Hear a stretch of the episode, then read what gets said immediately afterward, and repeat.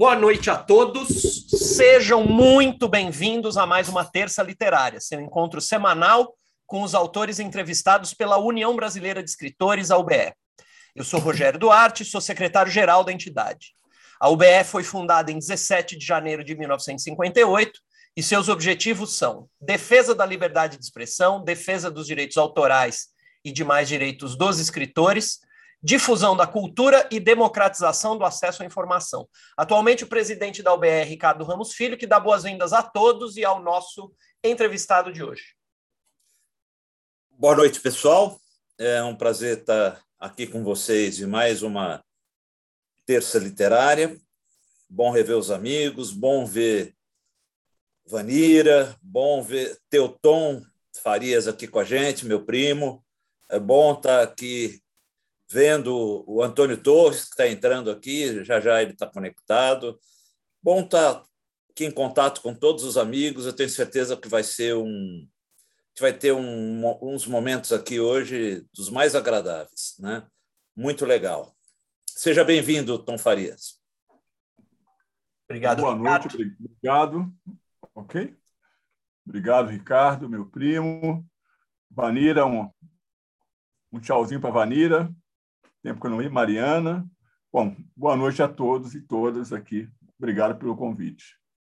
Obrigado, Tom, por estar conosco. Também está é, é, tá aqui conosco o Ricardo Fernandes, que vai fazer a mediação das perguntas é, na, na, segunda parte. Ricardo, dá um, um boa noite para o pessoal.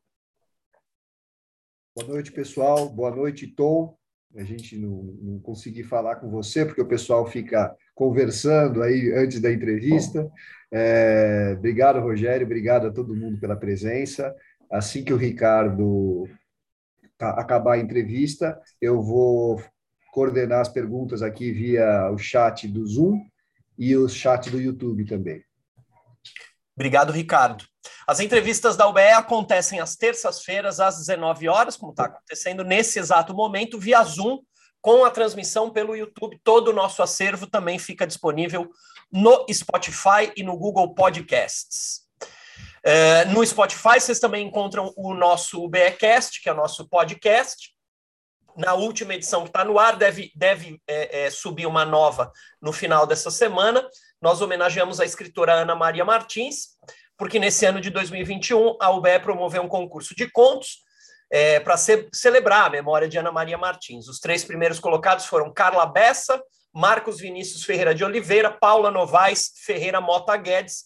É, lá no nosso podcast a gente tem depoimento dos três. E no próximo dia 14 de dezembro a gente vai encerrar o ano de 2021 entrevistando a vencedora do nosso concurso de contos. Depois eu falo mais da agenda da UBE. Hoje o entrevistado da UBE é Tom Farias. Ele é formado em letras, é jornalista, escritor, crítico literário, ensaísta, dramaturgo e roteirista.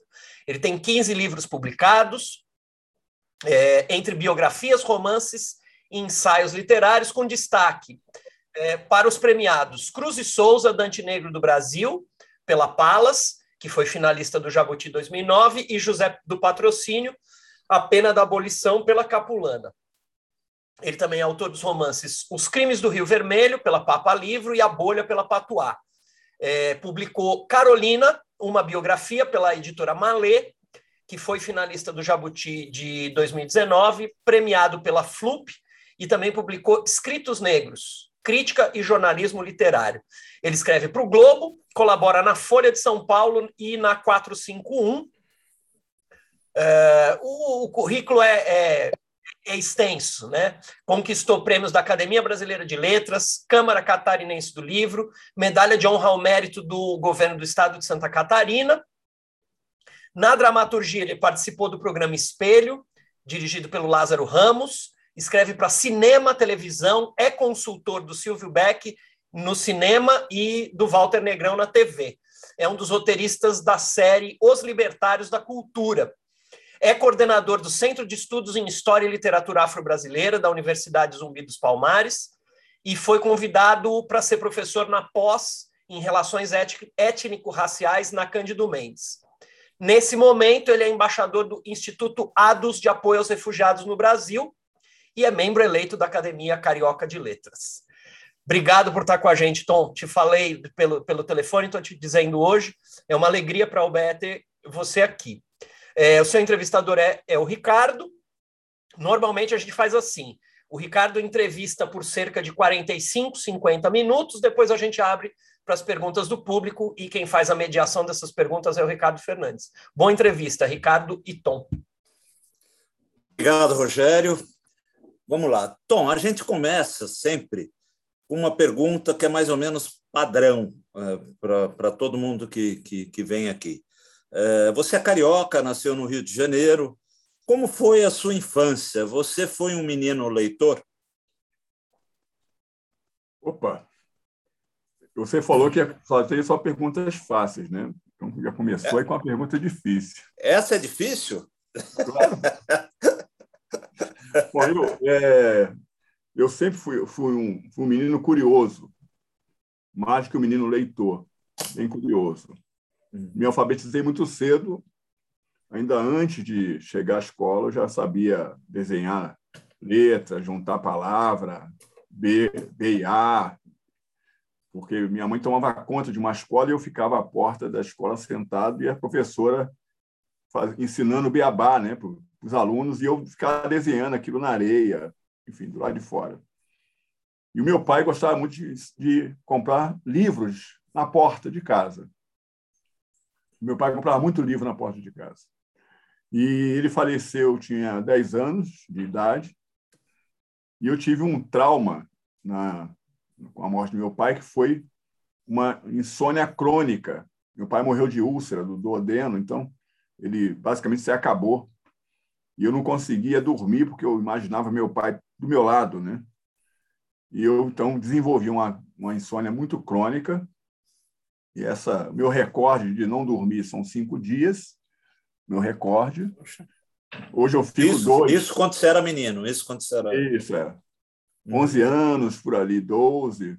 Uhum. E aí hoje eu durmo, se eu ficar dois dias sem dormir, é tranquilo, não tenho, não tenho grandes problemas. E eu usei todo essa, essa, esse período para ler. Eu, eu comecei a ler os livros que meu pai comprava. Então, aqui atrás de mim tem essa, essa parte verde, é a uhum. coleção do Machado de 1950 e poucos. Olha que legal, que legal. Então, eu li, eu li esses livros aí com menos de 14 anos, menos de 15 anos. Fora a coleção do Lima Barreto, que está aqui também, do lado. Uhum. Eu sabia, eu sabia Ateneu de Có, enfim, né? sabia quase todos os livros de, desse período da fase do século XIX de Có. Tanto que eu me formei em literatura e fui fazer especialização em literatura do século XIX. Né? Século XIX. Uhum. Então, assim, eu, eu cheguei aos 15 anos é, com uma bagagem de leitura muito grande. Estreiei no jornalismo com 14, para você ter ideia.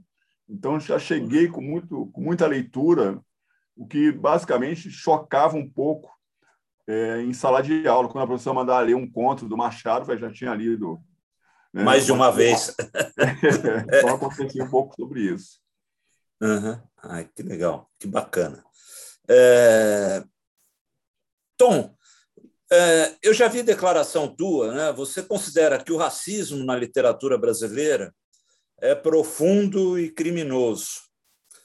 É, fala um pouco para a gente sobre isso. Acho que vamos começar, vamos chegar chegando, vamos, vamos falar um pouco disso. Acho que é importante.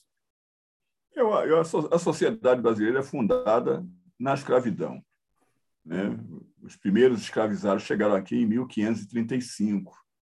Né? E uhum. aí, só em, mil, em 13 de maio de 88 é que decretaram o fim da escravidão. Né? Mas, assim, na nossa prática, você leu aí o Carolina, eu detectei lá em Sacramento, em 2010, na fazenda sendo fechada por crimes análogos à escravidão, né? Que eu, não, eu acho que eu não tenho, não tem nada de análogo, né? É um, é um, é um, é um crime de é igual, é igual. É um crime de escravidão. Mas assim, quer dizer, o mesmo crime que matou George Floyd nos Estados Unidos, aquele joelho que sufocou George Floyd, sufoca também a literatura de um modo geral.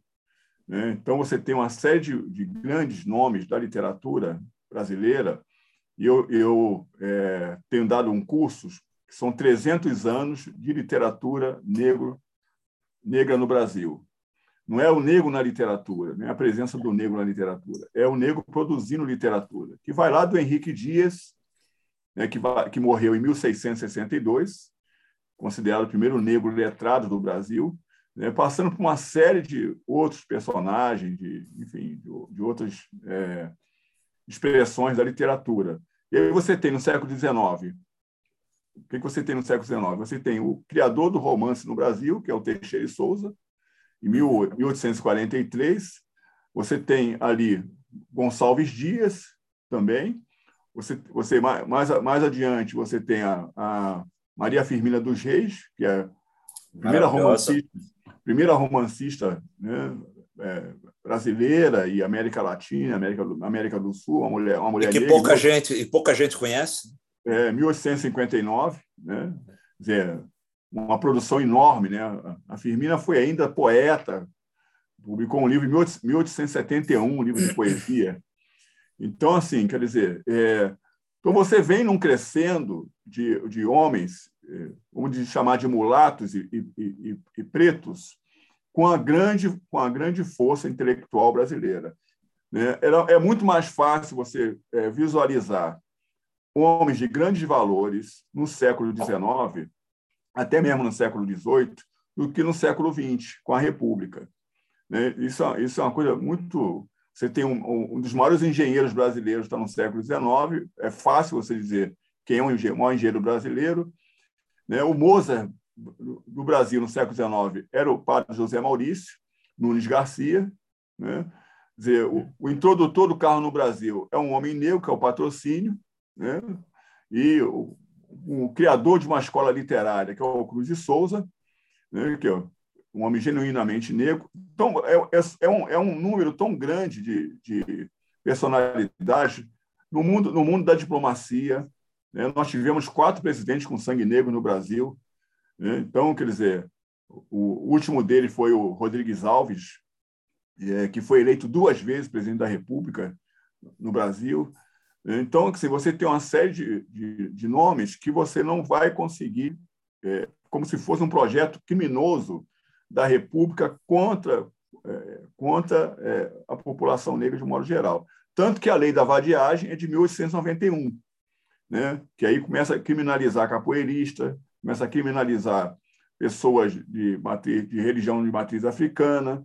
Né? Então, você começa a criminalizar pessoas dentro dessa, dessa ordem social. Essa mesma ordem social ela faz um apagamento grande dos grandes escritores brasileiros, eu falo dos escritores negros brasileiros, e escritoras também, de um, de um modo geral, e vem sufocando a cada, a cada vez mais eh, essa população. Tanto que você não tem é, negros em, na lista dos mais vendidos, por exemplo, é, em termos de livro no Brasil. Agora nós temos Itamar Vieira, o Itamar Vieira Júnior, que tem despontado muito, mas, por exemplo, a Conceição Evaristo não está na lista dos mais vendidos no Brasil. Ela é, é pouco vendida, né? Não, eu acho que eu acho que a questão do racismo ele passa por, por essa questão, né? É uma é uma caixa social que substitui uma outra caixa social, ou seja, a caixa republicana, né? substituiu a casta da realeza, né? do império, de, de, alguma maneira. Mas se manteve os mesmos, mantiveram os mesmos privilégios, e você tem o negro, quanto mais retinto, mais na base da pirâmide ele, ele se encontra, quanto mais retinto. Né? O século XIX era o século dos mulatos. Quer dizer, o negro, quando tinha uma ascensão social, ele era mulato. Ele era bacharel, ele, ele, ele, ele cursava a faculdade de medicina, né? Mas o negro, negro mesmo, ele estava sempre, ele é visto como ainda como um, um, uma, um soldo da escravidão, de uma maneira geral, né? Uhum. Legal. É, Tom, você é, é um pesquisador empenhado no resgate de grandes nomes da cultura afro-brasileira. Né? É, as biografias que você escreveu do Cruz e Souza, do José do Patrocínio, da Carolina Maria de Jesus, são fundamentais para quem deseja entrar em contato com essa cultura. Né? Até que ponto é importante que essas biografias sejam é, escritas e contadas por um negro? Assim, a priori, quer dizer, a história não é contada pelo negro, né? Há um movimento, há um movimento muito grande e eu diria que as cotas sociais nas universidades para negros ajudaram muito nesse processo de, de, de recontagem dessa história. É como se você, como se você busque, é, quisesse buscar os seus pares nas universidades e não encontrasse. E aí essa população negra que entra na universidade, ela vai buscar esse referencial e exige isso. Você está vendo um movimento grande aí de publicação de personalidades como Lélia Gonzalez, Beatriz Nascimento, né? a própria Firmina, em 10 anos teve 14 edições do, do, do Úrsula, em 10 anos, da a Firmina, por editoras diferentes, né? editoras diferentes. Então, é um é resgate fundamental. O, o Lima Barreto virou é, é, homenageado da Flip, em, em Paraty. Né? O Machado ficou negro, depois de 100 anos. Recentemente, o Machado, né? O Machado virou, ficou, ficou real, né? É. Então, assim, é, eu geralmente, quando eu vou trabalhar sobre um tema, é alguma coisa que, eu, que me incomoda dentro dessa perspectiva. Então, eu, o, o Cruz de Souza ele, ele foi sempre dado como um negro branco, né? um, um negro de alma branca. Ou seja, o, o histórico de luta social é, contra o, a, o, a, escravidão do Cruz de Souza ficou completamente esquecida. Né?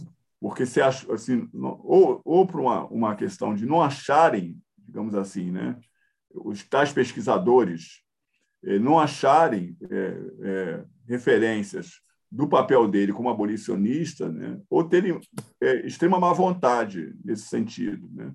O Raimundo Magalhães Júnior fez uma, uma, uma excelente biografia sobre o Cruz de Souza, mas nunca pegou esse aspecto do Cruz de Souza negro, ele fala sobre isso, mas não, não, não traz esses elementos do Cruz de Souza Negro. Fala das questões referentes ao, ao, racismo que ele enfrentou e tudo isso. Mas a militância do Cruz de Souza, isso ficou por fora. A outra coisa é, é a valorização da família do Cruz de Souza, porque é a única na história que se percebe onde a família, o pai, que era um pedreiro, não sabia ler nem escrever, enfim, ele conseguiu de alguma maneira, né, lutar pela educação dos dois filhos, que era o Cruz de Souza, o João Cruz de Souza e o Norberto da Conceição Souza.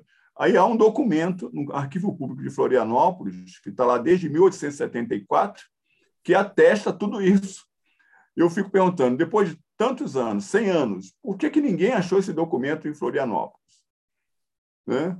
Então, é um documento que está à disposição de qualquer um. Né? Fora dizer, da produção do Cruz de Souza com relação ao ano anterior de, da abolição, até 1888, né, que é uma, é uma produção com muita energia, é, de muito combate à questão da escravidão, não só lá no Sul, em Santa Catarina, onde ele viveu, como também é, em várias partes do país por onde ele passou, entendeu? Então, eu, a minha indagação foi para tentar recuperar essa história do Cruz de Souza e colocá-lo no lugar que ele devido é, é, na luta é, social abolicionista daquele período. O, o, patrocínio é a mesma coisa. O patrocínio foi tão grande como, como abolicionista e ele, ele fica muito é, referendado ali só no dia 13 de maio. Além de tudo, quer dizer, uma, o patrocínio foi o proclamador civil da República, né? todo mundo sabe como é que foi, foi proclamada a República, e o patrocínio era vereador e resolveu, então, achou que aquilo não ia dar em nada, e resolveu, então, ir para a Câmara, reuniu todos os vereadores e mais alguns republicanos e decretou lá, numa ata, a, a, a República e foi levar para o Marechal Deodoro, né, lá na casa dele, ali no centro do Rio de Janeiro. Além de tudo, introdutor do carro no, do carro no Brasil, né? que era um, ele foi à Europa e, e ficou fan, é, fascinado, né? na segunda viagem da Europa, ficou fascinado por um automóvel e trouxe esse automóvel, que foi um, era uma gozação, porque andava a 20 km por hora, saía muita fumaça por causa do petróleo, e é, a criançada corria, as mulheres ficavam apavoradas, enfim. E o Olavo Bilac fez a graça de bater com um carro numa árvore. Né? Então, para acabar, com a, acabar com, a, com a graça do patrocínio. Não tinha outro carro, então ele o carro virou puleiro de galinha no quintal dele, em São Cristóvão. né? E, além de tudo, quer dizer, o patrocínio só não voou porque o balão dele pegou fogo em 1897, mas o, o Santos Dumont reconheceu ele como, como grande feitor de, de balão no Brasil. Né? Mais de 80 mil é, pessoas é, é, libertadas pela ação do patrocínio, é, pela ação dele, e acho que é, é um, é um dos grandes nomes do século do século XIX. E Carolina, Carolina nem se fala, né? Então Carolina está acima de. É gênio, né? É... Mas escuta, é, Tom, é, com relação ao Cruz de Souza, né? Eu acho, é a opinião minha, né? O fato de ele ser um escritor simbolista, né? Foi uma escola tão atacada pelo humor ácido dos modernistas, né? É, acho que atrapalhou um pouco, né? Até que ponto ele foi incompreendido, né? É, e há também, a gente volta e meia em conta, né? É, eu sempre que, é, quando eu dava aula de literatura, eu cheguei a, a dar é, Cruz e Souza na, na faculdade, e uma coisa que a gente encontrava, sem conta até no Google, né, fora nas pesquisas e tudo, é que era um poeta que preferia a cor branca. Quer dizer, eles já colocam isso já até para já fica pega mal até para o escritor, né? É, isso não seria mais uma mentira pregada pelo racismo da nossa literatura? É, é preciso compreender isso e não só não só o, a escola simbolista do final do século XIX, mas também é, compreender o papel do Cruz de Souza enquanto negro. Né? Então, ele veio com um processo de militância muito forte até 88. Uhum. Em 88, ele, ele, ele dá por finda essa militância abolicionista, ou seja, a abolição acabou. De alguma maneira, ele vem para o Rio de Janeiro e para tentar uma carreira aqui. E é aqui que ele encontra as maiores barreiras no Rio de Janeiro, e aí a questão do preconceito. O emparedado é isso, né? uma leitura desse preconceito que ele vai encontrar no, no Rio de Janeiro. E o simbolismo, se for ver ali, antífona de broquéis, né? ou formas alvas, formas claras, de luares, de neves, de neblina, ou formas alvas fluídas, cristalinas, incensos dos turíbulos das aras. E assim por diante. Né? Cruz só estava noivo, quando fez esse, quando fez esse poema, de Gavita. Ele casou com ela em 93, no mesmo ano de publicação, de, publicação dos bloqueios. Mas há aí um resquício da língua banto em tudo, em tudo isso. O, o, a cor branca em Cruz e Souza jamais é uma cor ariana, é uma, uma cor que identifica uma espécie, mas sim lá em, lá em Angola, naquela região que hoje é Angola, mas é do antigo Baza-Congo, né, onde vem, vem a origem do Cruz de Souza. O branco lá quer dizer pureza. Então, o Cruz, que era religioso, né, ia à igreja todo sábado com a noiva e tudo mais, você, quando você decanta a poesia dele, você vai perceber que é uma, uma situação de elevação da pureza, ou seja, ele está ele tá decantando a pureza e é, e é uma coisa que vem dessa origem dele. E há na literatura dele muitos resquícios dessa literatura banto, que é uma coisa muito musical. Né? No meu livro eu trago alguns, alguns exemplos da língua banto, né? de, de versos, de orações, enfim, com, com o que o, o Cruz de Souza professava aqui, que é a literação, a literação é, e a sonoridade da, das palavras. Então, né, quando, ele fala, né, é, é, é, vozes veladas. Agora até, agora até esqueci o, o, o verso. Uhum. Que são as, as aliterações que o professor trabalha. Né? E aí, quer dizer, na, na língua banto, também traz as mesmas formas, não só das aliterações, das repetições de palavras, né? mas também sobre, sobre a questão da, da origem. E o simbolismo ele nasce o quê? ele nasce tendo a identificação das cores com Rambaud. Né? O Rambaud faz aquele po famoso poema da, da, das vogais, né?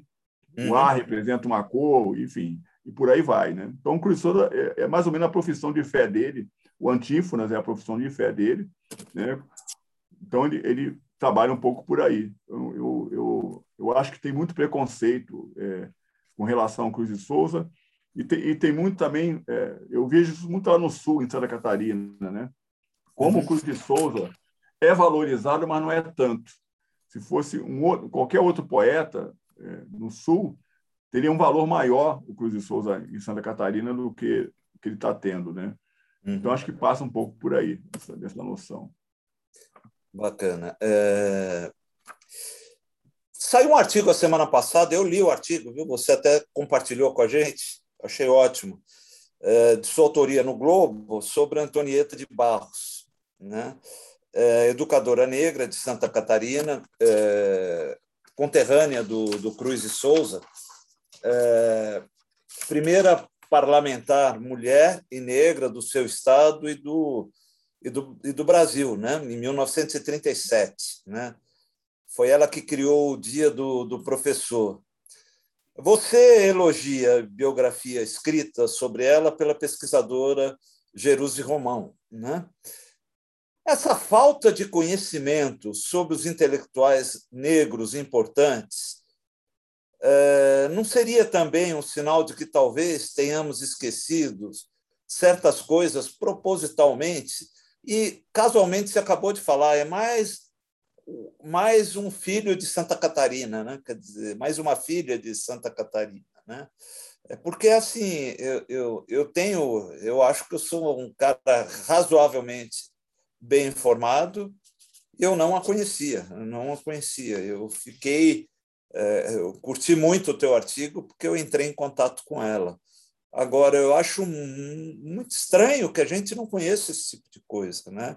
É quase que revoltante. Né? É... Eu estou certo, é, é, isso é proposital, é, é, é, é, não ver de propósito? Eu, eu, acho que é um projeto, Ricardo. Isso é um projeto Brasil. Bom, Atualmente, a gente sabe que é um projeto mesmo. Né? O projeto Bolsonaro passa muito por aí, mas sempre foi um projeto? Olha só, sempre foi um projeto. Sempre ah. foi um projeto. Desde o Império, sobretudo. Sempre foi um projeto. Você tem 56% da população que se declaram negras e pardas no Brasil. Né? E aí você vê, vê a base da pirâmide onde, onde essa população está hoje. Você abre os livros didáticos. O que, que nós temos nos livros didáticos? Quando o negro está representado lá, e está representado de que forma? Como escravizado.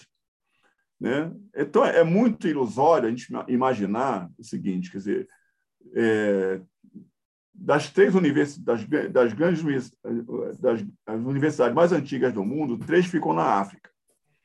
É, no Marrocos tem uma de 100, 1.100 anos, uma universidade de 1.100 anos. Então, é, é muito, é muito maluco a gente imaginar, o Ricardo, que nos navios negreiros não vieram médicos, filósofos, professores, arquitetos. É muito maluco a gente não imaginar isso. É, é muito maluco que esse, que esse país tenha se constituído por, por negros boçais, sabe? É muito doido você pensar isso. Então, assim, no século XIX, você tinha de cada dez médicos, quatro eram negros, no século XIX. Cada dez médicos quatro eram negros. Né? Então, quando você. Pois sim. Então, quando você vê essa referência, quando você vê essa referência, você pode imaginar o seguinte: quer dizer, só pode ser um projeto de apagamento, de extermínio né, dessa população. Porque, senão, 100 é, anos depois da República, 130 anos depois da abolição da escravatura, nós teríamos em, em outro patamar. Qual é esse patamar? né, é ter uma presença do negro no legislativo, por exemplo, ter uma presença do, do negro né, nos meios de produção. Quem, você conhece algum negro, banque, negro banqueiro no Brasil? Né? Os Estados Unidos tem mais de 100 negros banqueiros nos Estados Unidos. Né? Então, assim,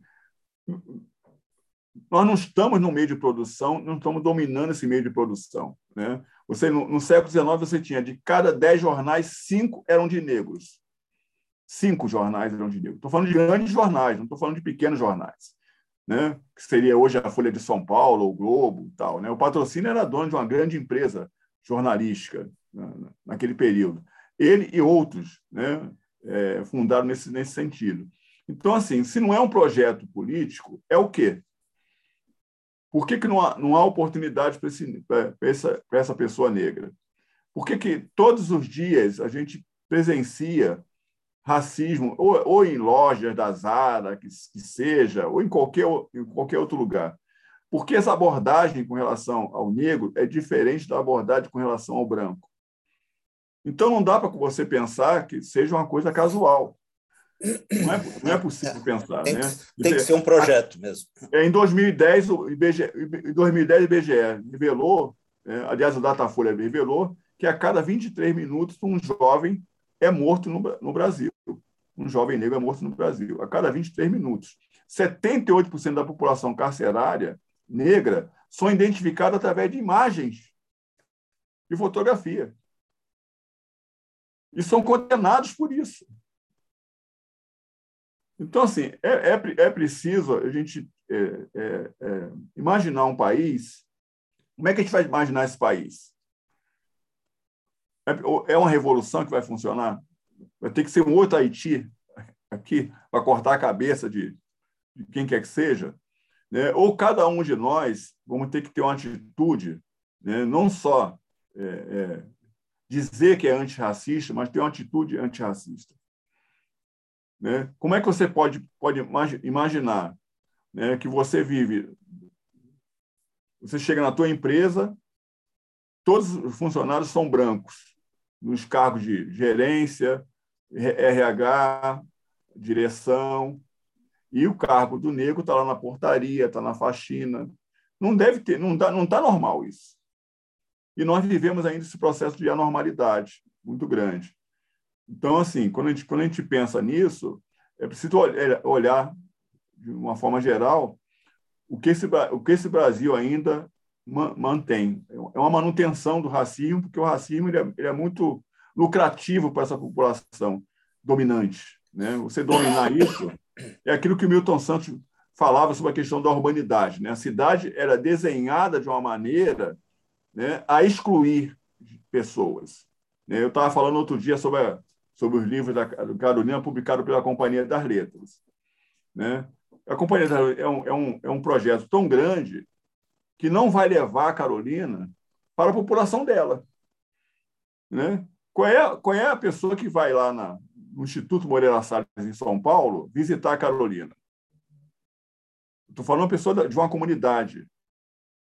Sabe? Só vai por carência, bota, bota todo mundo no ônibus e leva lá. Aí pode ir. Né? Quem é que vai entrar num grande shopping para consumir? Quem é que vai conseguir comprar um livro dessa idade? É, esse. E, e, ou mesmo o, o Isso. seu também, né, para ter, ter informações sobre, sobre ela. Né? Exatamente. E, apesar que está na 14 reimpressão esse livro. Mas, assim, uhum. é, o que eu digo é isso se isso não for um projeto, eu quero que alguém me diga o que, que é. Ah. Eu, eu fiquei com uma dúvida, Tom, queria. É, é, assim, eu acho o Zé do Patrocínio uma figura fascinante. Né? E eu li essa questão da Guarda Negra da Redentora, né? É, que foi idealizada por ele, né? formada por negros e ex-escravos, né? que foi é considerada, se eu tiver errado, sempre fala, tá? É considerada a vanguarda do movimento negro no Brasil, né? É, que foi e é isso que eu que, que, que, queria que você me explicasse. Eu não entendi até hoje direito. Foi criada para proteger a monarquia contra a aristocracia e os militares. Isso não é estranho? É, é isso mesmo? É, é, o que, que aconteceu? Foi, foi esse mesmo objetivo? É, eu, já existia fake news naquela época, né, meu amigo? Então. Mas assim, o, não foi o patrocínio que criou a Guarda Negra, né? Ah. É, é, era até um jornalista ligado ao patrocínio, que é o Gaston Busquet, que era um, era um, um camarada de origem francesa, um jornalista daquele, daquele período.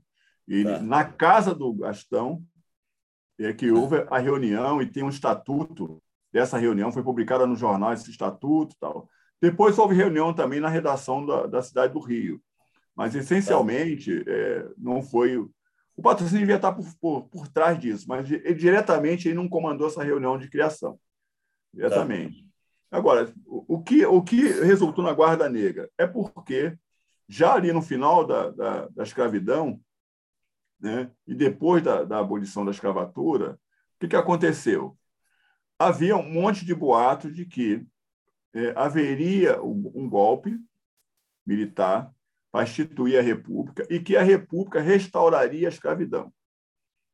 Então, hum, tá. esses foram, foram os boatos que, que surgiram naquela época.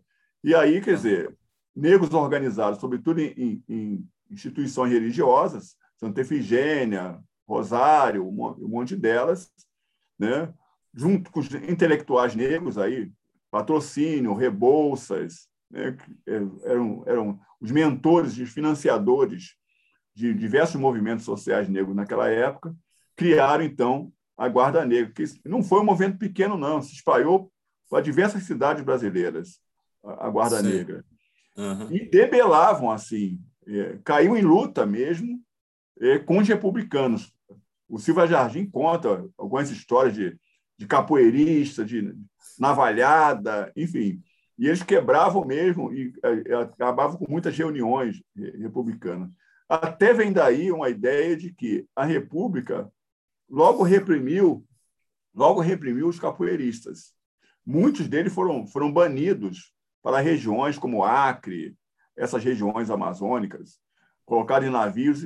Todo mundo que ficava ali na, no centro da cidade do Rio de Janeiro, sobretudo, né, nos grandes centros, eram aprisionados e colocados em navios e banidos. Quem se rebelava era, um, era, era morto no meio do caminho jogado no mar. Então, nesse, há relatos sobre isso, há, há cartas publicadas nos jornais falando dessa, dessas atrocidades todas. Então, assim, é, é, a Guarda Negra teve um pouco desse, desse propósito e foi uma coisa, às vezes, bastante sanguinária.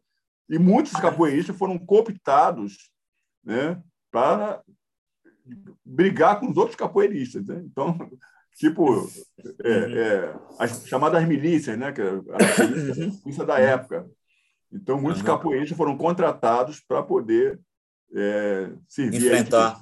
Uhum. Enfrentar, porque ninguém conseguia enfrentar aquela turma, não. Era, a turma era braba. que legal, que bacana. É, bom, em Carolina, vamos para Carolina. Né? Tava, tá demorando. Em Carolina, uma biografia é, que é, eu já mostrei algumas vezes, mas mostro de novo. É uma bio, é a biografia que o Tom escreveu sobre a Carolina Maria de Jesus, está aqui na minha mão, quem quiser ver. Eu fortemente re recomendo. É uma delícia de ler, muito adorei ler, muito legal, é, gostei muito, né? É, e lendo, lendo a Carolina, vendo aumentar dentro de mim cada vez mais o, o carinho por essa figura complexa que foi é, a Carolina, é, eu me lembrei é, do Ivan de Cavalcante Proença, que foi um dos caras que, que afirmaram e que brigaram, dizendo que o, o, a Carolina, o texto da Carolina Maria de Jesus não é, principalmente o que está no, no, no quarto de despejo, não é literatura. Como responder a esse cara, Tom? Como a gente. É, porque eu acho que isso é mais um mal, é mais uma coisa que faz mal.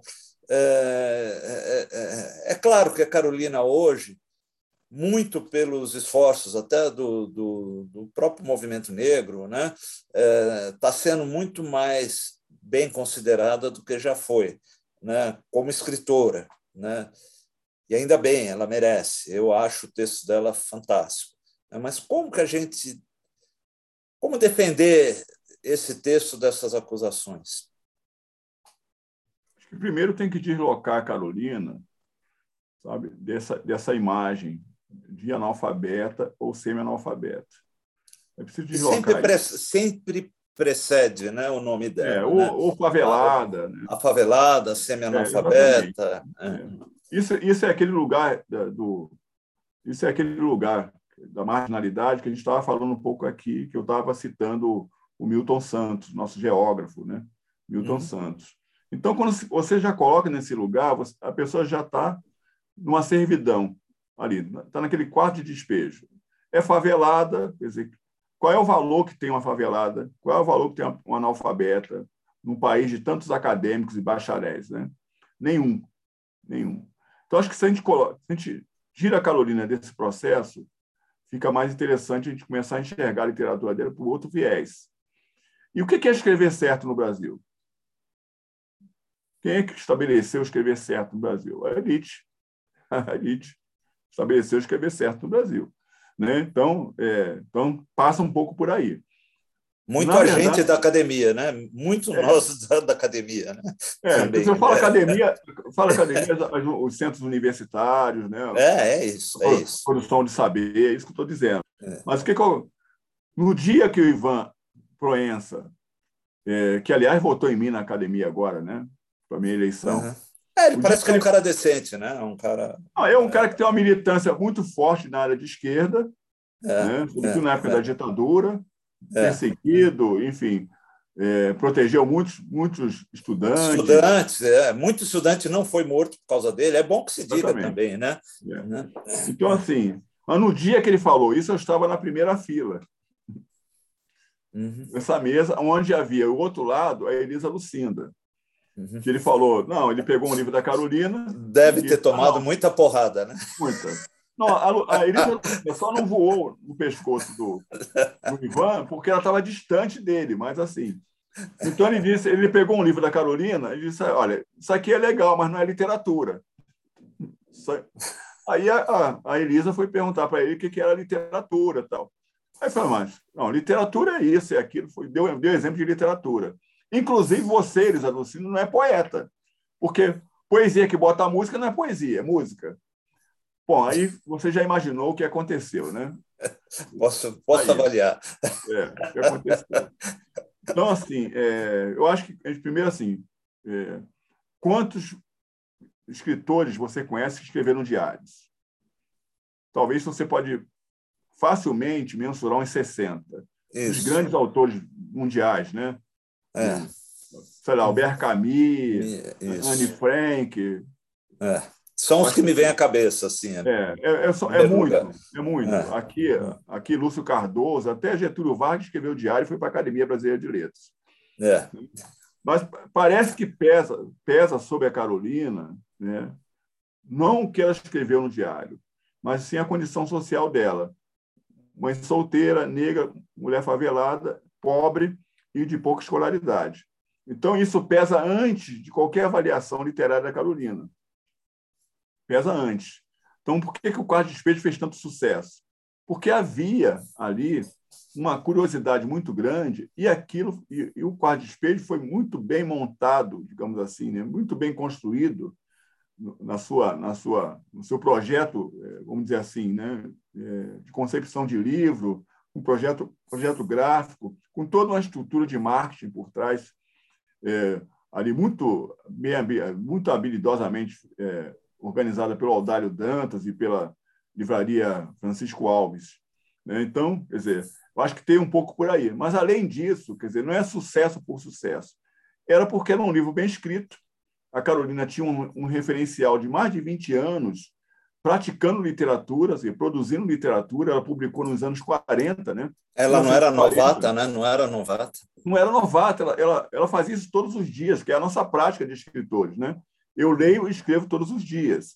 É. Então, a Carolina fazia isso todos os dias. Não é esporadicamente que você escreve. Não é, não é, vamos, vamos, vamos dizer aqui, né? Não, não fica, ninguém fica esperando a, a, a aspiração bater a porta, tocar a campainha, né? Ninguém fica esperando fazer isso. Então, a Carolina tinha essa prática.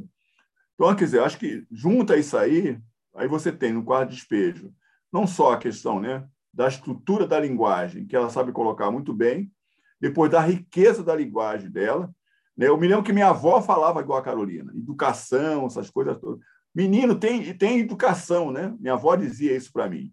Uhum. Minha avó, com 80 e poucos anos, falava um pouco sobre isso. E eu estou pesquisando agora um negócio na Carolina, que é muito, muito interessante, que é, primeiro, a dicção mineira da Carolina. Ela traz uma dicção. Ela usa mineira. muito pouco reflexivo, né? É. é. Faz essa dicção mineira. E depois eu, eu acho que a Carolina também está tá trazendo, e é, um, e é um estudo muito recente ainda, uma dicção africana, vinda do avô Benedito José da Silva. Que é uma né? figura extraordinária, né? Uma figura extraordinária. Uhum. então, eu acho que ela traz essa, essas, essas duas dicções é, e aí constrói uma linguagem completamente nova, um discurso narrativo completamente novo, que espanta toda essa, essa, né, essa caixa de escritores, aí, esse, todo mundo que está encastelado nessa, nessa área, e que se vê muito incomodado. Quer dizer, você imaginar uma mulher que, que vendia, viu, Renato Muniz? Uma mulher que vendia 2.500 livros por dia no Brasil. Alguém conhece alguém que vende 2.000, a não ser Paulo Coelho? Ah, eu nunca vi, isso está no teu livro, eu nunca vi um lançamento de livro que vende 600 livros, é. num lançamento.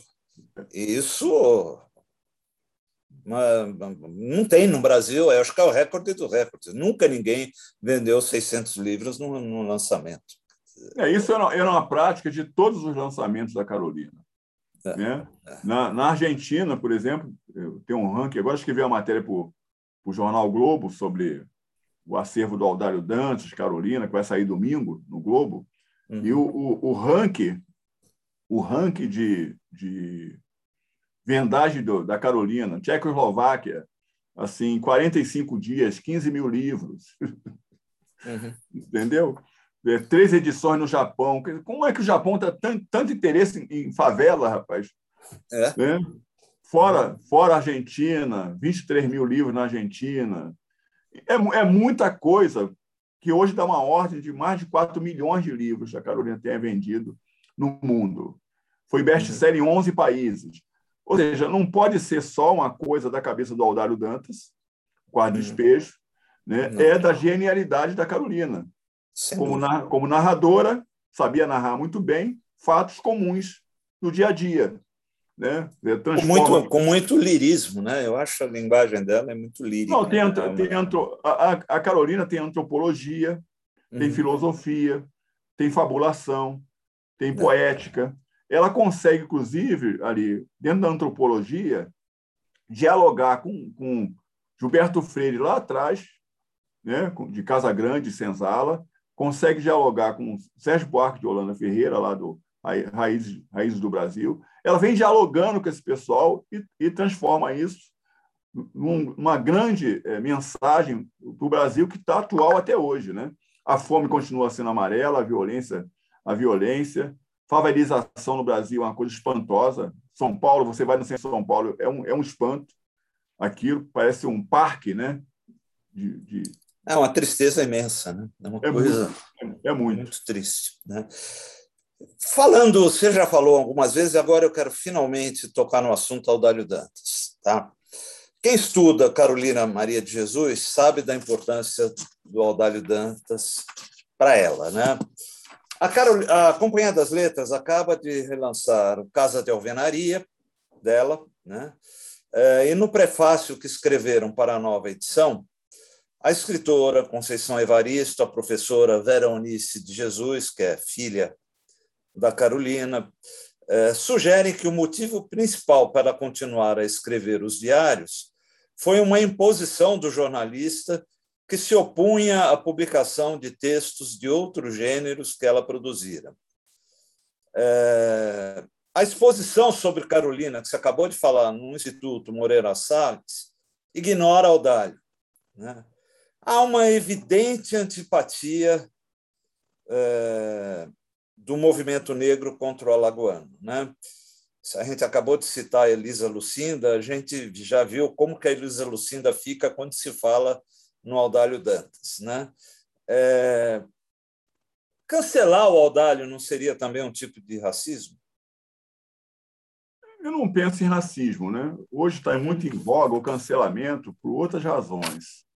Uhum. Então, há, uma, há uma, uma luta social muito grande do movimento negro de conquista de espaço. A outra questão é sobre o lugar de fala, que a gente vem vem ouvindo bastante. Da Djamila, né? É, a Djamila reproduz isso de uma maneira muito, muito bem, bem feita. Mas assim, uhum. esse, lugar, esse lugar de fala que eu estou dizendo é, é estabelecer que eu, como negro, posso falar por mim, não preciso que ninguém, ninguém fale por mim. Eu também tenho categoria e qualidade para falar por mim. Contar, contar sobre meu, meu passado. Né? E deve sobre, falar. Né? Sobre meus, meus ancestrais, sobre a escravidão. Eu tenho, eu tenho meu olhar sobre a escravidão, eu tenho meu olhar como homem negro, eu tenho meu olhar com, relação à sociedade negra de alguma maneira. Então, não preciso que ninguém faça isso por mim. Então, isso acontecia rotineiramente. Então, o Audálio passa por esse, por esse pente fino, né, de que é um homem branco. Eu não considero o Audálio completamente um homem branco, mas, enfim. A gente já conversou sobre isso, né? Isso, isso, é, outra, isso, é, outra, isso é outra polêmica, né? mas, é, é, assim, o Audálio passa por isso. O que eu acho que é um desperdício muito grande é porque não é, é a partir do Aldário, não é contra o Aldário. Eu acho que está errado esse processo. Eu digo mais ainda. Eu, eu tenho quase certeza que a Carolina não seria a Carolina que é sem o Aldário Dantas. Né? Então, assim, quem conhece o processo mesmo da história dos dois, como isso se constituiu, como foi criado o, o, o livro Quase de Despejo, né? como se deu essa relação toda entre os dois, é, pode compreender um pouco mais como Aldário chegou até esse extrato de livro. Ele até falou comigo, eu entrevistei algumas vezes, e ele falou comigo que talvez se fosse hoje, ele não cortaria tanta coisa no livro, se fosse hoje. Mas havia uma pressão muito grande, primeiro, para o número de páginas. Diziam, olha, não pode ser muito grande, tem que ter umas 180 páginas era mais ou menos o, o tamanho que, que, se propunha na época. Isso não vai vender. Né? Até a Carolina dá uma entrevista no jornal é, Semanário do Rio de Janeiro, é, falando que o Aldário estava sendo muito pressionado, porque o pessoal dizia, segundo a Carolina falando, né? o pessoal dizia assim, ah, Aldário, isso não, isso não vai dar em nada, entendeu? Essa mulher, uma favelada tal. Então, a Carolina falando isso é, é, numa entrevista. Então, você imaginar o que, que o Aldário passou também. Né? Por exemplo, a revista O Cruzeiro, que ele era redator-chefe, não aceitou publicar o livro que ele levou para Carolina. Né? Aí foi lá na Francisco Alves, que era uma editora do século XIX, né? século XIX, uma editora já acostumada a publicar, sobretudo no século XIX, final do século XIX, autores mais ou menos escandalosos, né? século XIX, e aí peitaram publicar a Carolina. No, inicialmente, 3 mil, 2 mil exemplares, depois passou para 3, depois passou para 5, depois passou para 10, porque a coisa tomou um volume, um volume muito grande. E, em 93, um diretor da Francisco Alves de, de, declarou que, com o livro da Carolina, ele transformou a editora inteira, só com o livro da Carolina. Né? Então, assim, é, deu resposta né, a Carolina nesse sentido. Então, assim, eu acho que eh, o papel do Aldário Dantas é fundamental. Não vai ter como é, desassociar um, um, um, um criador da criatura. Não tem como. A outra coisa é o seguinte: é preciso contextualizar o que está sendo publicado da Carolina. A Carolina era muito inventiva, muito inventiva. Né? Isso o diário também é uma forma de fabulação da Carolina. Ela também fabula no diário. O diário também passa a ser não só uma descrição da realidade, mas uma descrição literária pura da Carolina. Então, concordo, ela, concordo plenamente. Então, ela imagina amores, ela imagina amores e coloca no diário, por exemplo. Então, assim, ao mesmo tempo que ela fala mal do Aldário no, no diário, pessoalmente ela fala bem. Então, sabe? Então, assim, é, é, é, é muito. Ela, ela ficciona, de certa maneira, essa, essa raiva que ela às vezes tem, né? Não, ela tem raiva. Ela tem, você vê, a Carolina, num dia, ela está completamente deprimida, no outro, ela está cantando. Né? Se você for ler aí o caso de Alvenaria, sobretudo uh, o livro de, de Santana, mais do que o livro de, de Osasco, são dois volumes, hein, gente? É o de uhum. Santana, uhum. acho que não, não sei se todo mundo já tem um livro, já, já viu, mas tem um, o, os volumes de Santana que não tem, não tem nada a ver com, com o caso de alvenaria publicado em 61 pelo Aldário Dantas. Também que ele fala, né, no, no, no contrato, né, no contrato com a Carolina, tem lá que ele fala em compilação, né? Ele fala nos direitos de compilação. Eu só compilei seu, os seus escritos.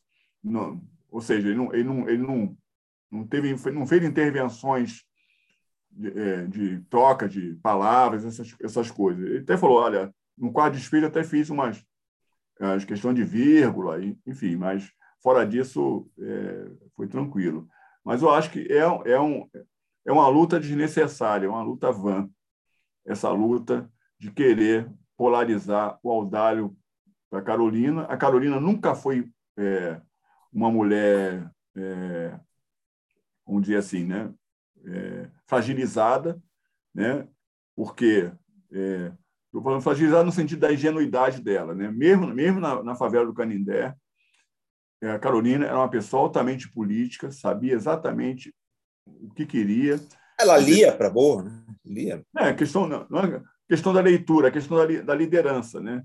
Quem, quem exerce liderança, quem exerce liderança não é uma pessoa ingênua.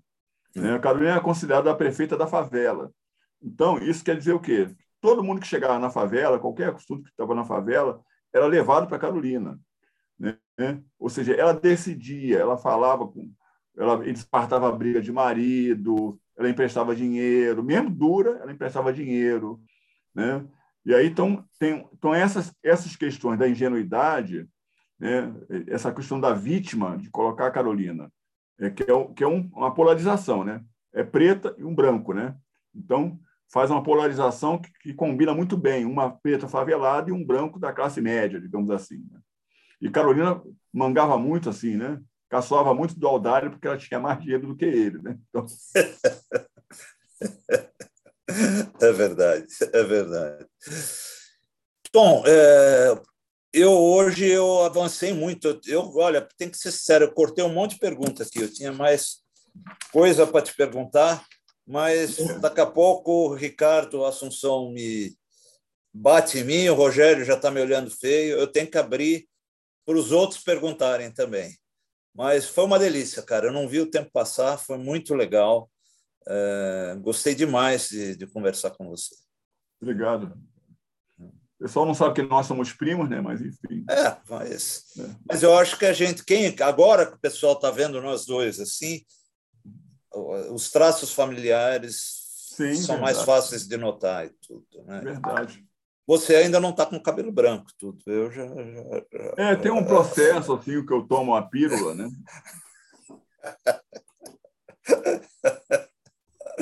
ah, vamos lá, Bom, Ricardo. O, Xará, então a gente se alongou um pouquinho aqui, o pessoal tá, tá se pronunciando bastante no YouTube aqui. É, Tom, se você me permitir, é, nós temos três perguntas, uma é minha, viu? Mas ah, quatro perguntas aqui. O Antônio Torres não conseguiu entrar, né? Ele está é, tentando ele tá ainda. conectar, viu? Até agora. Ele entrou, é, depois caiu, enfim. Está tentando aqui. É, vamos ver se ele consegue se conectar até o fim da entrevista, né? É, vou ler alguns comentários e faço algumas perguntas, tá? Inclusive a, a minha que está aqui no, no miolo, se der, eu faço também. O Paulo Mauá, que teve que sair, gostou muito da sua analogia é, no começo da entrevista sobre o joelho em cima da literatura é, negra no Brasil, né? É, outras, outros comentários aqui no YouTube, eu vou, vou ler alguns, né? A, a, a tem muita gente, viu? Eu acho que eu não vou conseguir ler, to ler todos, mas a Beth está aqui, é, aulas, mini-livro, é, Fernando de Belém do Pará também, a Vanira, a Juliana, a Noide, eu acho que eu li certo o seu nome, Noide, é, enfim, muitas pessoas aqui. A, a, Adriana Santiago faz um comentário, é, ela diz assim, estamos descobrindo tanta coisa na nossa sociedade brasileira, inclusive o viés preconceituoso escondido debaixo da antiga fala, no Brasil não existe racismo, né? E ela faz uma ironia aqui, pelo que entendi, que somos um país da diversidade, né? A, Vanira diz aqui, Wilson Martins, que era crítico do Jornal do Brasil, colocou uma dúvida de que Carolina Jesus não conseguiria escrever o quarto de despejo, de que Aldalho Dantas foi quem escreveu com o talento dele, né? É, enfim, são alguns comentários. É, o, e aqui temos algumas perguntas, viu? O Antônio Carlos é o primeiro. a, a, a colocar o nome para fazer pergunta. Se quiser abrir seu microfone. Já. Posso? Sim, senhor. Tom Farias, eu estou surpreso e parabéns por tudo que você disse. Obrigado. Encantado. Deixa eu te falar, a, a questão negra me envolve por toda a minha vida, por motivos afetivos, parentescos e tudo mais. E ainda assim, você me trouxe uma série de coisas sobre as quais eu não tinha nem informação e não tinha nem pensado. Então, percebi assim esse bendito racismo estrutural, né? Que de repente está até em mim ainda, né? Por tudo o que eu tenho de convivência com negros, afetos e leituras. Então eu queria saber de você o que, que você acha da obra da Ângela Alonso, que tem se debruçado sobre o abolicionismo, né? e que é o que eu, eu tenho gostado muito. E aos 40 anos atrás, aqui na UBE, eu convivi com o Paulo Colina, cuja morte eu lastimo até hoje. Você conhece o Paulo Colina, poeta? Conheci. E também com Oswaldo Camargo. Eu estava né? com Oswaldo Camargo ainda há pouco. Ah, é? ele está bom? Está bem, com 83 anos, firme e forte. Pois é. E com engolindo uns sapos duros de engolir, né? É que eu, eu, eu, eu e o Colina íamos à casa do Oswaldo Camargo comer o famoso é, cuscuz paulista, feito pela mulher do Camargo. Uhum. E hoje estava falando para ele, cara, eu estou com saudade daquele cuscuz paulista lá, que você falou, ah, esse aí você não vai comer mais. Porque ele é viúvo, né? Ficou viúvo, não vai comer mais. E ele ficava muito irritado, porque quando eu chegava à casa dele, a mulher dele ficava toda nervosa, tal, para fazer o tal cuscuz paulista. Falou, você tem que vir aqui em casa todos os dias, porque eu peço esse cuscuz paulista, ela não faz. Mas sabe que você vem aqui já começa essa movimentação toda do cuscuz paulista. Então, e, você, e da Ângela Alonso, o que, que você me diz? Eu conheço pouca coisa dela, né? Com relação a, ela, inclusive, ah. acho que tem um, ela, inclusive, tem, tem, uma, tem um trabalho sobre o próprio patrocínio, Ângela Alonso. Ela tem uma biografia do Joaquim Nabuco também, mas ela tem um livro, que agora está me fugindo o nome, onde ela estuda diversos abolicionistas. Né? E que é um livro muito rico. Aliás, a última leitura do Antônio Cândido que amou o livro. Ele mesmo me disse isso. Né? E eu queria a sua opinião. Acho que vale a pena dar uma olhada na Ângela Alonso, apesar de branca. Não, não é, não é, a relação não é ser branco, mas a relação é um papel social que cada um tem na sociedade. O que você certo. assume na sociedade. Né? Ela é do SEBRAP. Então, assim, é, é, não estou aqui fazendo, é, digamos, apologia a, a negro e. e, e eu sei disso, eu sei que não. Não é, não é esse o papel, mas é que a sociedade precisa, se, primeiro, se reconhecer como sociedade brasileira. Né? É impossível você imaginar que existe uma população, né, a, a, pandemia agora mostrou isso com tanta, com tanta força, né, com, de forma tão, tão escandalizada, né, a, a, pandemia. Você tem 12 milhões de mulheres negras no, no país é, desempregadas, porque eram, eram empregadas domésticas, não, voltaram para os seus trabalhos, né, 19 milhões estão, voltaram a cozinhar a, a lenha, porque não consegue nem comprar o botijão de gás. Então, assim, a, a gente vê isso passar de uma maneira absolutamente natural. Naturalizou o crime, sabe? Naturalizou o racismo. As pessoas fazem racismo de qualquer maneira, em qualquer lugar, publicamente, sem o menor, sem cerimônia com relação a isso. Não tem vergonha. Então, nós precisamos, é, quando a gente pergunta, né? como é que a gente elegeu um governo desse, né? Eu, eu sou contra esse governo. Então, quem for Todos favor... aqui somos. Ah, ainda, ainda bem, então posso falar à vontade. Então, assim, imagina na nossa cabeça como é que a gente elege um governo desse. Né? Porque até a maneira, Folha, como... porque até a Folha, quando diz que de tanto a tanto se não se passava fome no Brasil, ela não fala que o governo era do PT. É, não fala, é verdade. É. Foi muito criticada com isso, né? É. Mas assim, é... então é, é preciso a gente repensar esse país para chegar em algum lugar.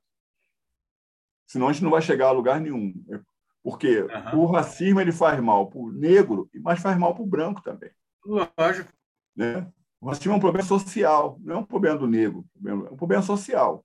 O Brasil tem que se entender, aceitar diferenças né? e oportunizar, porque o que acontece é o seguinte, quer dizer, é, eu moro, eu agora estou morando em São Paulo, moro aqui em Santo André, um bairro chamado Parque das Nações, e não tem preto aqui.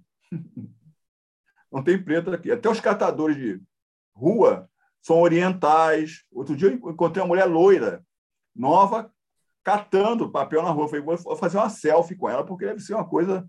No Rio de Janeiro isso é tão comum, né? E aqui não, e aqui não tem. Então, quando eu fui, fui ao mercado pela primeira vez, o segurança, eu senti o segurança andando no mercado, assim, de uma gôndola para outra, e eu percebi que ele estava atrás de mim. Assim. Então, eu dei a volta e fui falar com ele, se ele tinha, sabia onde tinha lá uma lata de óleo e tal. Estava na frente dele, né? lata de óleo, claro. Né? Então, assim, então, é, são essas coisas é que ainda impactam. Porque tanto tempo depois, com tanta cultura, com tanta tecnologia, nós ainda precisamos passar por isso. Mas não é só no Brasil, não. E não é, não é só, o negro no Brasil, né? Exatamente. E não é só o negro, é a mulher, é o. Não, é o claro, né? Claro, né? Exatamente. Mas, por exemplo, isso não é só no Brasil. Você tem o caso dos Estados Unidos, que é muito gritante, né? Eu acho que o, o movimento George Floyd foi importantíssimo lá em função do que, né? Da reparação toda que foi feita, a família dele. Aqui, com Beto Freitas, no Carrefour, em Porto Alegre, né? Também foi um movimento muito, muito grande de, de reparação. É, e 115 milhões de é, reais que vão ser distribuídos, uma série de ações afirmativas, é, cursos, enfim, empreendedorismo. Então, acho que isto, de alguma maneira, é, precisa é, trazer o Brasil para uma realidade que não é mais a realidade, sabe, do, do Brasil é, reino, do Brasil colônia e do Brasil império. Isso acabou. Inclusive, Tom, uma coisa que precisa se ficar alerta é que está acabando os 10 anos das cotas, e a gente Isso. precisa renovar essas cotas. É, nós temos um movimento já nesse sentido, e há, há uma, uma grande dúvida se as cotas vão ser renovadas. Pois há uma é. grande dúvida. E precisam ser. Porque Obrigado, tem vários, hein? São, são, tem vários processos legislativos para não renovação das cotas já. Então, ano que vem, que é o ano de eleição, nós vamos viver dois dramas aí. A questão da eleição, quem entra, quem senta na cadeira do lado do presidente da República e a questão das cotas. Então, obviamente, a política vai estar vai estar na prioridade disso. A gente não sabe como é que vão ficar as cotas, entendeu? Nesse nesse processo todo. Mas assim, o que eu digo é o seguinte, não é o não é o branco ou o preto. Você tem muitos pretos ordinários aí. Nós temos o Sérgio Camargo aí na Fundação Palmares, né, que dispensa qualquer tipo de comentário, né? É, até com o pai dele, que eu conheço há muito tempo, conheci o Sérgio Camargo quando tinha cabelo. Sérgio Camargo tinha cabelo, porque eu, né, eu frequentava a casa dele lá, e ele sempre foi esse, esse menino taciturno, assim. Ele chegava e estava sentado no sofá, tal. Nós passávamos, cumprimentávamos, mas assim, muito ampassando, ele ia à cozinha, buscava uma água, voltava para o sofá, e nós ficávamos na sala, na cozinha, na mesa, batendo papo, falando sobre literatura tal, e comendo tal cuscuz paulista. Né? Mas, assim, eu acho que o papel, por exemplo, o papel que a Lilian Schwartzman faz nos trabalhos dela sobre a questão do negro no Brasil, acho que isso é, é muito importante. Né? Valentino Gomes aí com, a, com, a, com os livros sobre escravidão. Eu acho que são contribuições fundamentais que ajudam a repensar a sociedade. O Laurentino é muito meu amigo, como a Lília também é muito minha amiga. Ele agora está tá em, em, Portugal escrevendo o terceiro volume né, do, da, da escravidão. E ele falou: Olha, eu, eu do primeiro para o segundo, eu já mudei muito. Mudei linguagem. Né? Quem leu, não sei se, vocês já chegaram a ler, né? Dizer que é, né, ele sai da palavra escravo para a palavra escravizado, né? enfim. Então, ele mesmo está se moldando alguns discursos que ele falou assim, cara, eu estava errado. Quer dizer, a minha cabeça funciona de uma maneira que a sociedade não aceita mais. Então, eu preciso é, dizer, me atualizar sobre termos, que é tudo que a gente não faz. Né? Até um, um parênteses aí sobre a questão do, da Carolina. Você pega os jornais ali dos anos 30, 40 e 50, aqueles calhaus de, de anúncio de imóveis, de vendas, de aluguel de imóveis, e aí ela dizia o imóvel de dois pavimentos, sabe, dois quartos, sala e quarto de despejo. Então tá, os anúncios trazem essa rubrica de quarto de despejo para as casas que estavam sendo vendidas ou alugadas naquele período, né? Uhum. Legal. Muito obrigado. Obrigado. É, é, Fernando Dezena, se você quiser abrir sua, seu microfone e fazer sua pergunta. Boa noite, Tom. Obrigado pela aula que você tem nos dado. O tempo está muito curto nessas, nessas entrevistas aqui na UBE. Obrigatoriamente você terá que voltar, né? deixar agendado já a data. Ô, ô, ô Tom, eu gostaria de, de saber uma opinião sua. É, nós tivemos especificamente alguns fatos é, para tentar. Nós tivemos, vou especificamente ao assunto, a estátua do Borba Gato. Põe-se fogo na estátua e retira o Borba Gato. Nós tivemos alguns movimentos também na Europa, na Inglaterra, nesse sentido. Na literatura, nós tivemos é, uma discussão muito forte sobre a obra do Monteiro Lobato há pouco tempo, muda ou não muda, muda, apaga os trechos em, em, em que ele está sendo racista. É, como você vê isso? É, é, retira-se as estátuas porque representam uma figura que, que não deveria ter sido homenageada. Não, as estátuas não têm nada a ver com a literatura. A literatura preserva-se a literatura do jeito que está, do jeito que se escreveu, e, e explica-se o seu conteúdo. De que forma você vê esse, esse movimento? Eu, não acho que tem que tirar estátuas mas eu acho que tem que dar paridade de estátuas. Né? Você vê a estátua lá do, do Luiz Gama, no Largo do Arouche, é aquele um homem que representou tanto o Brasil do século XIX, né? na luta republicana, na luta anti-escravista, né?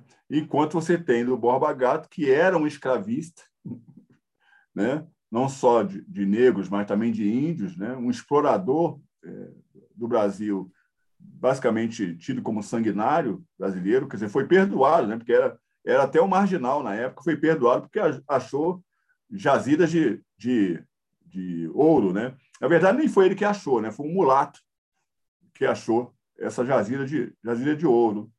É, mas, enfim, então acho que tem que ter paridade. Não pode ser. É, você, se você for contar quantas estátuas simbólicas que representam é, figuras negras é, em São Paulo e quantas é, representam de brancos é, é uma coisa descomunal. É só você ver os nomes de ruas, por exemplo. Né? Quantos nomes de rua representam negros no Brasil? Então, isso também dá esse equilíbrio do poder. Né? Ou seja, quem é que manda? Quem é que está no poder? Quando a gente está falando dos Estados Unidos, quando acontece alguma coisa nos Estados Unidos, a promotoria chama para a mesa. Olha, eu quero esse processo na minha mesa. Só que a promotoria é negro. Ou é homem ou é mulher. Então é muito fácil. Quando a manda chamar a mesa, porque é negra, ela vai, ela vai saber tratar daquele assunto. Você viu o processo tão rápido né, do, do George Floyd, voltando a falar nele aqui, nesse sentido. A mesma coisa a literatura do, do, do Monteiro Lobato. Eu acho que não tem que modificar a literatura do Monteiro Lobato. Não vai modificar o Monteiro Lobato trocando palavras. Né? A, a, a sobrinha neta dele queria colocar que a, a Anastácia era amiga da dona Benta. Não tem sentido. Não tem sentido. Ela não é Monteiro Lobato para poder modificar a literatura dele. O que você pode fazer é contextualizar. Dentro da obra dele, contextualizar isso. Sei lá, fazer uma, fazer um, uma edição comentada para se referir porque eu acho que você tem que colocar o Monteiro Lobato no lugar dele. Ele é eugenista, ele é racista, ele é racista e é eugenista. Não, não vai mudar a personalidade do Monteiro Lobato. Né? Agora, não adianta mexer na obra. Eu acho que eu acho que não funciona mexer em obra nenhuma, tanto do Monteiro Lobato. Teve aquela polêmica, a publicação né, da, do, da obra sobre Hitler, né? ah, o Hitler é nazista, que não é, mas assim não tem nada a ver você não publicar a obra, a obra dele em função disso. Então eu penso a mesma coisa do Monteiro Lobato. E o Monteiro Lobato é tão doido, né? Por quê? Ele foi um dos primeiros escrever sobre a Maria Firmina dos Reis e fez um elogio muito rasgado é, ao Graça Aranha.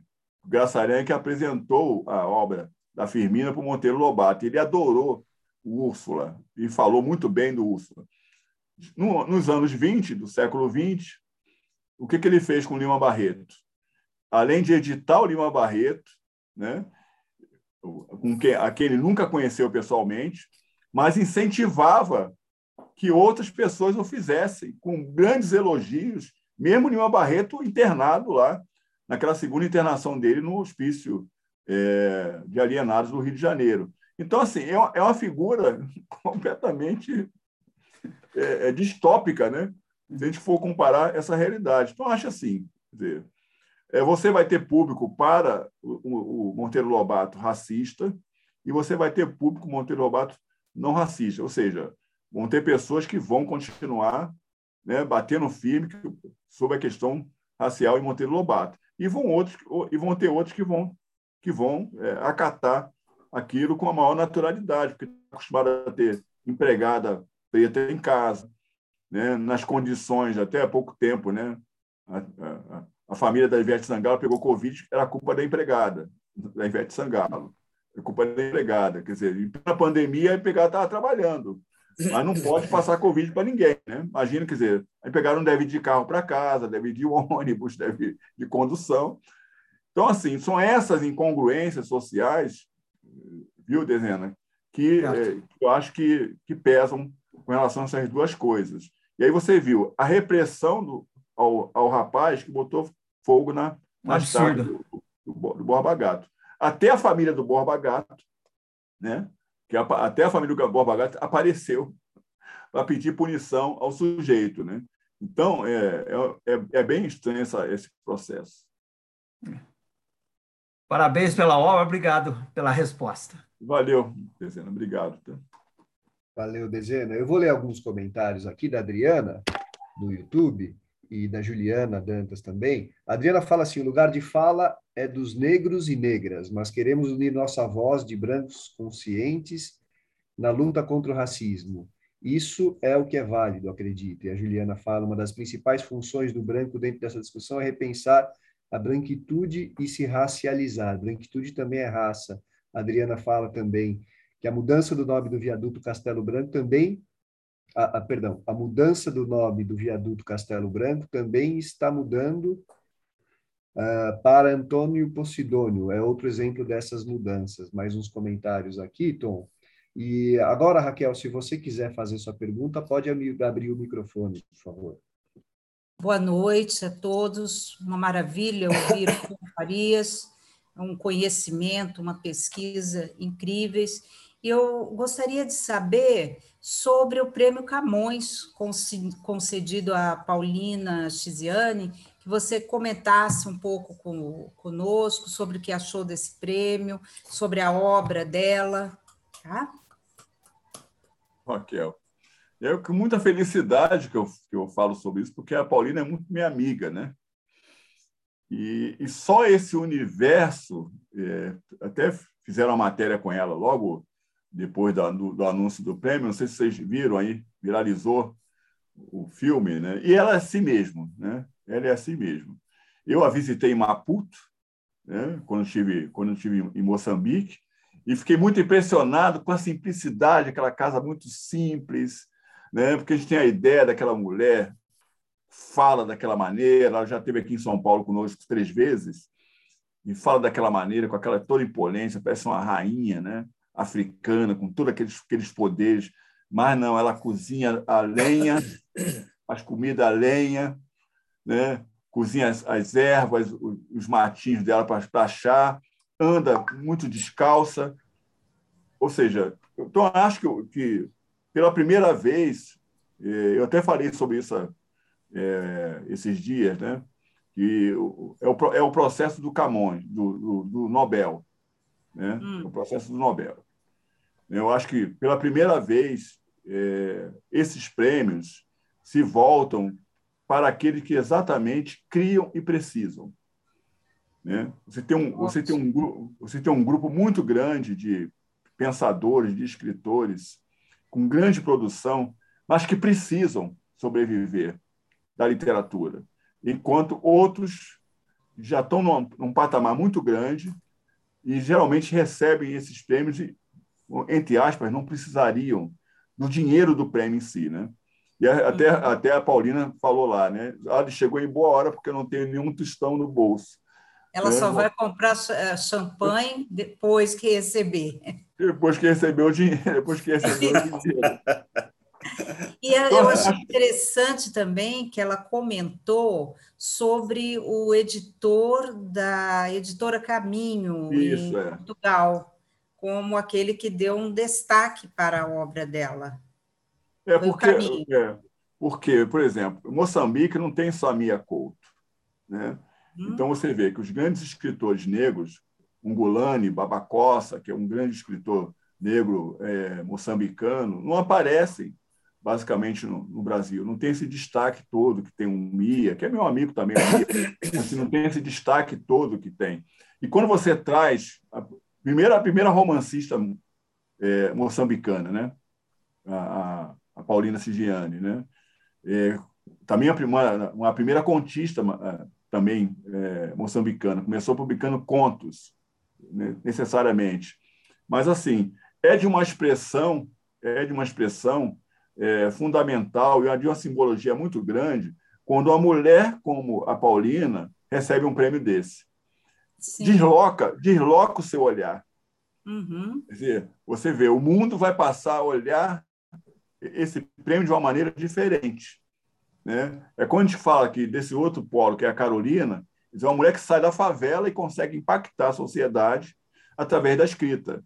Não é através de fazer quitute, lavar roupa, sabe? De ser empregada doméstica. Não, ela consegue impactar isso. Lá na turma de pós-graduação é, da UFRJ, que eu dou aula de vez em quando, é, eu estava falando que, que essa questão do, do notório saber, né? Então, tinha um professor lá muito, um pós-doutor nosso lá, muito, muito valente, né?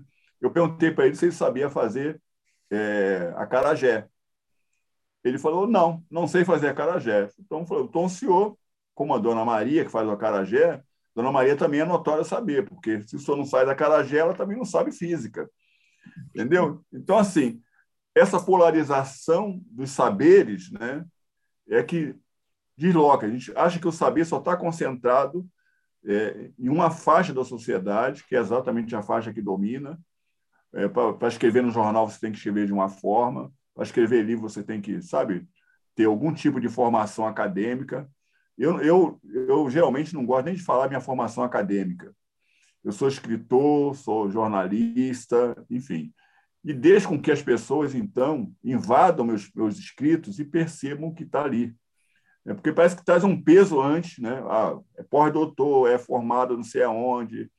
Então parece que você tem um pouco de medo de dizer, não, isso aí não é bom, não pode nem criticar esse camarada. E olha, olha os, olha os títulos dele, né? Então acho que a Paulina, a Paulina vai servir de, de exemplo. Ela mesma falou um pouco sobre isso, né? Eu, até escrevi, é, até escrevi aqui um, um, tinha até anotado, não está não tá por aqui o que eu anotei que ela fala que numa sociedade de pobres, numa sociedade de pobres, sofrem homens e mulheres. Não sofrem só quem é negro e quem não é, quem não é negro. Todos sofrem numa sociedade de pobres. Né? Então, então é, é nessa escala é, que ela coloca as coisas. Então, acho que, como, como o Soinca, né, que foi, foi Nobel, é, é, é também um homem muito simples. O Soinca também esteve aqui conosco, enfim. É, acho que a Paulina ela, ela desloca um pouco desse olhar elitista para os prêmios, para os grandes prêmios de literatura, Excelente. de uma forma geral, né? Uhum. Obrigada, Tom. Mas eu queria mostrar aqui, viu, Ricardo? Oi. A gente estava falando de ancestralidade. Estou hum. separando aqui as fotos dos meus. Isso aqui é meu avô, Modesto. Tá com 111 anos, morreu, morreu com 112, E aqui é um menininho, um menininho com um pouco mais de 12 anos, talvez, aqui. Alguém falou, entra aí na foto. Eu, eu entrei aqui na foto. Eu, é. eu vou, vou, publicar um livro novo que chama é, Confissões de um Menino Preto, que são minhas memórias. Puxa, que legal, Tom. Que minha memória da juventude, que eu falo um pouco sobre, sobre esse resgate né, da juventude. Eu tenho feito coisas. É, eu gosto muito de cozinhar, então tenho feito comida à moda da minha avó. Minha avó fazia, minha avó gostava de comer à mão, então toda a comida da minha avó tinha farinha. E ela fazia aqueles bolinhos de pra farinha. Para poder fazer o. É. E botar. E ela dava para o meu avô. Eu ficava imaginando, tantos anos de casado, ainda tinham ali afeto entre eles. Né? Ela dava comida na boca do meu avô tal. Sabe? Que coisa bonita. É. E tenho feito é. comida à moda da minha mãe também. Outro dia eu fiz um, um, uma polenta mole com molho de carne, que ela gostava muito de comer polenta mole. Eu gosto de cozinhar também, Tom. Isso é coisa é coisa da nossa família, né? É. A gente, família é assim. É, de a gente cozinhar. É, o Tom, é, Rogério, dá tempo de eu fazer uma pergunta ou a gente já está em cima da. Estamos em cima, da... mas faz, faz a tua pergunta. Faz a tua pergunta. Ah, não, Tom, é, eu estava. Acho que tem até a ver com a pergunta da Raquel, Tom. É, porque é o seguinte, você comentou na exposição, com a exposição lá no Moreira Salles, da Carolina Maria de Jesus, né? É, a Pauline acabou de ganhar o prêmio Camões, é, o prêmio Nobel também, né? E, e só que assim, é, o que eu vejo é que é, a própria exposição da Carolina Maria de Jesus, né? Como você disse, ela fica restrita a um universo que nem todo mundo pode é, pegar, e muito pelo poder aquisitivo das pessoas, né? Que não estão no espaço e não podem se deslocar. Aí você vê o autor do prêmio Nobel, parece que a companhia já comprou os direitos, esse livro vai ser vendido, sei lá quanto, 60, 70 reais. Você vê o próprio livro da, da Carolina de Jesus que a companhia fez, está 50, 60 reais. Essa questão, né, e talvez, eu não sei se alguém já comprou o, o direito do livro da, da Paulínia, mas provavelmente não vai sair barato se for nessa mesma toada. Você não acha que isso é uma forma de esse preço do livro, essa, essa falta de possibilidade de uma pessoa que tem menor poder aquisitivo adquirir também uma obra de tamanha importância, não é uma coisa excludente também? Se a gente não poderia fazer um projeto é, é, para mudar isso, tanto na questão da distribuição, como na própria questão do preço? É, o, o, já tem um governo que quer taxar livro, né? então você imagina o resto. Né? Mas, assim, é, o livro é muito caro para as condições sociais da população brasileira. E eu falo não só da popula população negra, né? mas há também um outro ingrediente nisso tudo, que é o incentivo à leitura. Né? Então, é, a questão da promoção da leitura é, é algo que deveria, deveria, ser um projeto nacional. Deveria ter, ocupar horários ah, da televisão, da grande, das grandes TVs brasileiras, essa ocupação da leitura. E você tem muito mal os jornais, aí a Folha sábado, o Globo também no, no, no sábado, né? o Estadão, todo mundo restringe muito a divulgação de livros. E geralmente tem um apadrinhamento ali, né? o que é da Folha, o que é da Companhia das Letras, o que é da, da, da Todavia. Ou seja, as grandes editoras ainda dominam esse mercado de divulgação dos livros. Eu, quando eu divulguei o livro da, você estava falando, né, da Antonieta de Barros, primeiro que é uma, é uma biografia muito bem escrita sobre Antonieta de Barros. Né? Agora, é uma, é uma editora Cais do Sul, muito confinada no Sul, essa, essa editora. Então, assim, é, eu tenho feito um, um, trabalho já, os escritos negros são isso, são 30 anos de atividade de crítica literária nos jornais, os escritos negros, publicado esse ano pela Malê, mas, assim, de furar essa brecha, independente do poder das editoras, poder divulgar o bom trabalho. Então, acho que passa um pouco por aí mas os livros são muito caros, ou seja, a população entre né, é, comprar botijão de gás, comprar o, o, a, o arroz, que custa 5 quilos, 30 reais, vai comprar o botijão de gás e vai comprar vai comprar o arroz. Nós tivemos agora, há pouco tempo, aí a Sandra está aí, e a Raquel né, também está por aqui, que é foi a, questão lá do, dos, dos, dos absorventes das mulheres né, absorvente. Aí você, você, quando discute essa questão do absorvente, né? ou seja, né, o fornecimento de absorvente para uma população que não pode comprar absorvente, então você fica imaginando o seguinte: uma, como é que fica a fralda de uma criança? Se a mulher não pode comprar absorvente, ela vai comprar fralda de uma criança? Então, são duas populações que acabam ficando marginalizadas, precarizadas em termos de saúde. Né? Então, acho que perpassa um pouco essa, essa questão toda, e o livro pesa muito, porque você tem toda, tudo, toda a educação é baseada em quê? Em livros, né? seja no livro didático, seja no livro de, de iniciação da literatura, aqueles clássicos tudo que a gente aprende, né? desde, a, desde os primeiros anos né? do, do ensino básico, mas, quer dizer, é, é, é bem maluco. Estava falando da questão da, da, da exposição da Carolina. Esse, o, o, João Fernandes é um, é um português, é um português que veio fazer é, essa direção artística das exposições do, Instituto Moreira Salles no Brasil. Ele que é o mentor da exposição da Carolina. E até, é, até foi engraçado, né, porque ele, quando eu encontrei com ele, ele falou: Poxa, o seu livro foi o primeiro livro que eu li e adorei, que me guiou muito sobre essa exposição da Carolina. Eu perguntei para ele: Mas você não me chamou para fazer nenhum tipo de consultoria? Eu podia ter me chamado para fazer alguma consultoria. Se o meu livro é tão importante assim, por que você não me convidou para isso? Né? Ele ficou meio sem graça, assim, porque ele não esperava. Né? Eu sou carioca, tem essas coisas assim de bate pronto, né? Nem todo mundo entende minhas piadas aqui em São Paulo ainda, vão, vão acabar, pela insistência, vão acabar entendendo minhas piadas em São Paulo, mas assim, ele não, ele, ele, ele ficou meio assim, sem, sem noção, aí o Hélio, Hélio Menezes, a Raquel Raquel, o pessoal, até a secretária estava, Aline Torres, que eu conheço, estava lá, estava lá também. Mas, assim, então, você, você, não, você encontra um projeto que envolve negros, mas não é um projeto de negros. A exposição na Carolina é um projeto que envolve negros, mas não é um projeto de negros. Então, quando esse olhar enviesado sobre o Aldário Dantas é uma forma de preconceito contra o Aldário Dantas, no meu ponto de vista.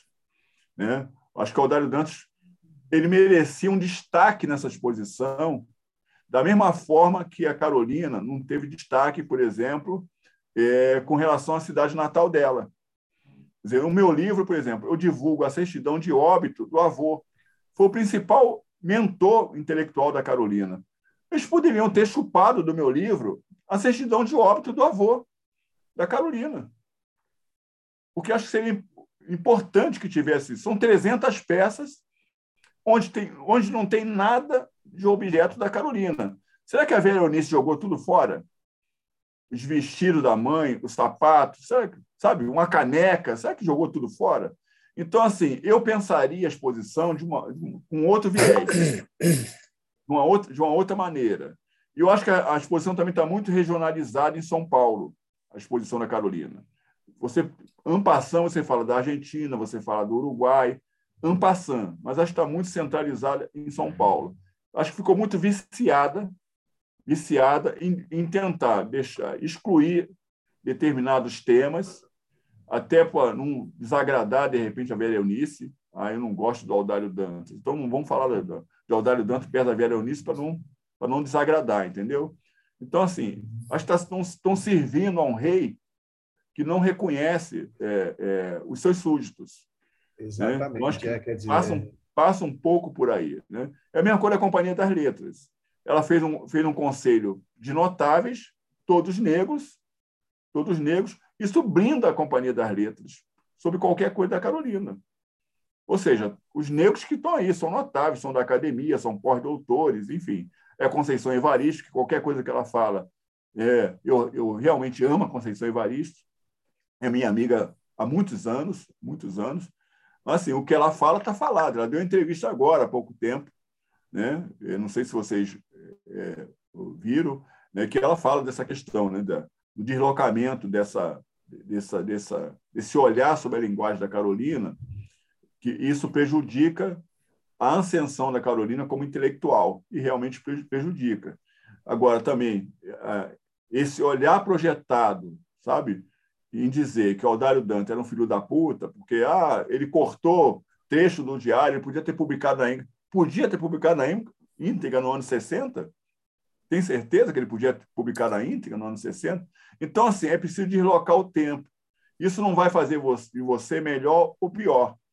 Por exemplo, né? então, na época da escravidão, o camarada tinha escravizado, mas ele não pode ter escravizado no século XX. Tem que ser diferente. Então, é, e assim, colocar também, colocar a Carolina como uma pessoa explorada pelo Audálio é colocar a Carolina numa posição inferior também. Dizer, ela não era, ela não era uma, uma, idiota, era uma pessoa inteligente, uma pessoa que não se deixaria explorar. É, eu acho que a Carolina era muito esperta por, uma pessoa, digamos assim, tão básica como ela, né? tão favelada como ela, tão analfabeta como ela. Ela estava muito à frente do tempo dela e eu acho que ela, ela passou foi a perna no Audálio Dantas. Eu, eu, eu penso nisso. É, eu acho que foi bem, bem o contrário, né?